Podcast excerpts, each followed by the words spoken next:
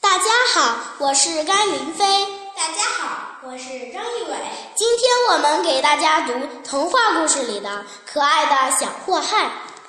一大早，小马谷里阳光明媚，柔柔哼着歌来到花园采花。小松鼠捧来一朵蒲公英，谢谢你。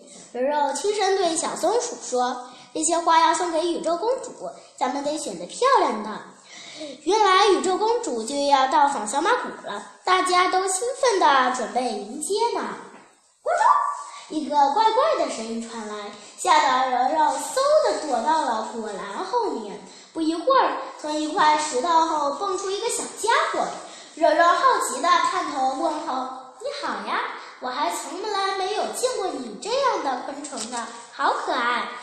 小家伙也不出声，径直飞到一个苹果前。你是不是饿了？柔柔关心地问，随即踩碎了一个苹果，快吃吧。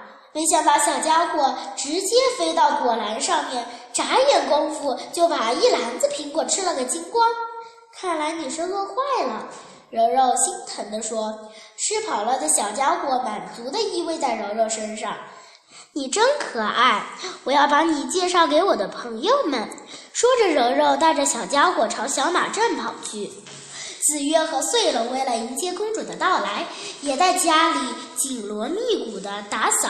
快点，穗龙，咱们得抓紧时间了，还有好多地方没有打扫呢。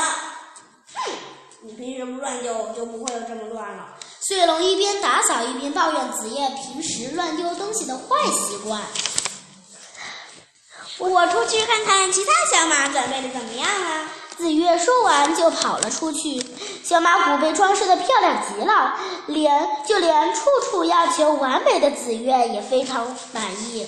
紫月来到蛋糕房，蛋糕夫人，宴席准备的怎么样啊？本来准备的挺好，可是蛋糕夫人无奈的望向一边。以及，你在这里干什么？这些是给公主殿下准备的。紫月看到碧琪竟然把精心准备好的蛋糕挨个吃了个遍，难怪蛋糕夫人那么无奈呢。我知道，所以我要现场嘛，总得确保公主殿下吃到的东西确实是美味可口吧。碧琪为自己的馋嘴找了个冠冕的冠冕堂皇的理由。好了，我宣布这些甜甜品已经达到了进献给公主的要求，味道美极了。看着调皮的碧琪，紫月也无可奈何了。紫月、碧琪，你们肯定不会相信。柔柔边说边冲进蛋糕房。柔柔，快来，你也尝尝。碧琪一边招呼着柔柔，一边又吃掉了一个蛋糕。你猜猜我在森林里找到了什么？快出来吧，小家伙！紫月凑到了柔柔身边，看到三只可爱的小家伙从柔柔的头发里跳了出来。这是什么？看起来真可爱。紫月好奇地问：“我不知道，可是刚才才有一只，另外两只是从哪儿来的呢？”柔柔也很疑惑。那给我一只吧。这么可爱的小东西，我从来也没见过。紫月跟柔柔商量道。于是紫月带着那只小家伙来到了珍奇家。真无聊，在珍奇试穿礼服的云宝忍不住抱怨道：“从紫月身上飞出了三只小家伙。一分钟以前还是一只的。”紫月也有点纳闷：“谁知道？”可以找到手风琴？碧琪站在门口大喊，可大家都只顾跟小家伙玩，没人理会他。紫月回到家，家里已经被打扫得一尘不染了，而穗龙则累得在床上打呼呼大睡。希望明天一切顺利。紫月看着熟睡的穗龙，心里还在担心明天公主的造访。紫月带回来的小家伙飞到穗龙枕边，同他一起进入了沉沉的梦乡。第二天清晨，紫月被怪怪的声音吵醒了。穗龙，怎么回事呀？碎龙也被眼前的景象吓到了。他们是从哪来的？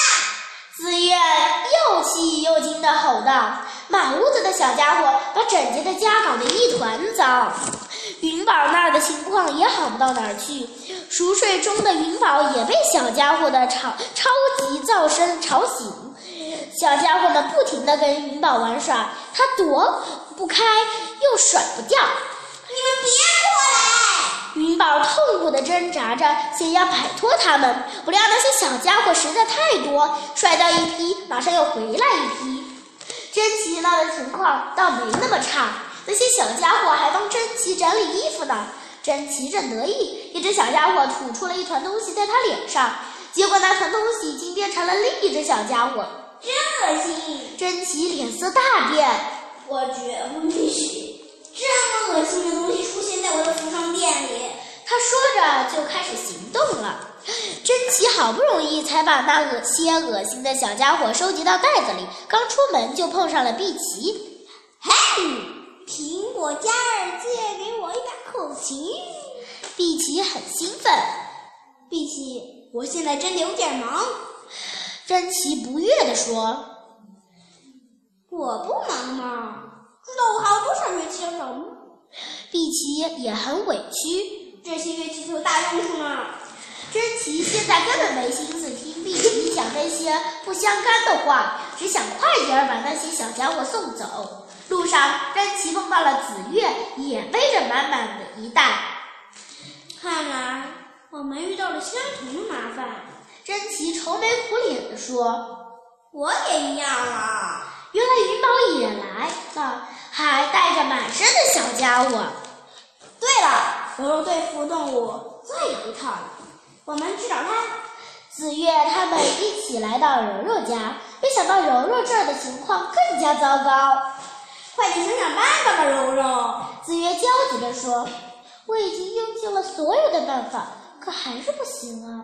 看来柔柔也无计可施了。如果不赶在公主来临来之前赶走他们，可就大祸临头了。”紫月担忧地说：“你要的苹果送来了，柔柔。”这时，苹果嘉儿来了。对呀，没有小马。比苹果嘉儿更会驱赶动物呢，紫月兴奋地说：“对，我们可以把它们赶回森林去。”云宝赞同。于是几个小伙伴在苹果嘉儿的指挥和带领下，把那些可恶的小家伙聚集在一起，就像滚雪球那样，把他们滚着赶向森林。小心，那只想溜走，把它赶回来，云宝。苹果嘉不停地指挥着，坚持住，姑娘们，就快到啦！大家正忙得不亦乐乎，碧琪急急忙忙地赶来了。紫月，快帮我找几个沙球！找沙球！碧琪，我们现在做的事比那重要多了。紫月没好气地说：“碧琪，你是太任性啦！”云宝也忍不住责怪道。碧琪也没解释，就生气的离开了，继续寻找那些重要的乐器。小家伙终于被成功的赶回了森林。我们快回家去，赶在公主来临之前收拾一下。紫月催促着大家，可柔柔一打开家门，就从里面冲出了不计其数的小家伙。他们是从哪来的呀？紫月惊恐地问：“可能是我留下的那一只。”柔柔抱歉的解释：“它们真的好可爱。”我们已经没时间再赶它们了，现在该怎么办？紫月急得快哭了。瞧我的！云宝信心十足的边说边行动起来。让我来送走那些可爱的祸害吧！云宝纵身跃上天空，不停地旋转飞行，最后形成了一股龙卷风，把那些小家伙通通卷了进去。有只挠脖就没事儿啦。碧琪突然带着一只挠脖出现了，不料他的挠脖也被云宝的龙卷风卷走了。嘿，把挠脖还给我！碧琪大叫着追了过去。我撑不住了！云宝突然叫了起来：“我被老虎打中了！米奇你到底在干什么？我们在拯救小马虎，你却在瞎搅和。大家气愤地责怪碧琪。我的新老婆没了，破坏拯救小马虎的行动是你们。碧琪申辩道。大家不等碧琪说完，就生气地离开了。大家回到小马镇，镇里到处飞着那些小家伙，他们吃光了蛋糕，破坏了庄稼，把镇子搞得一团糟。怎么办？他们快把镇上的食物都吃光了。紫月忧心忡忡。糟了，我的苹果！苹果架着急地奔向苹果园。该怎么办呢？紫月伤透了脑筋。有了。紫月灵机一动，开始施展魔法，让那些小家伙们不再吃食物。哇，管用了，管用了！他们都停下来了。大家正为此兴奋呢。瞧，我的灵骨，你们能不能？碧琪突然跳出来嚷嚷着，可是根本没有小马理他，他只好默默的走了。大家还在沉浸在成功解救小马虎的兴奋之中。突然，这些小家伙们又让大家的心情跌入了谷底。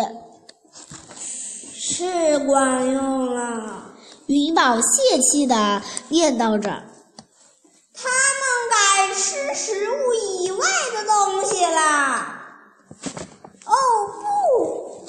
要是他们进了我的店，我们大家各自逃命吧！珍奇哭喊着跑回店里。珍奇回到店里就傻了。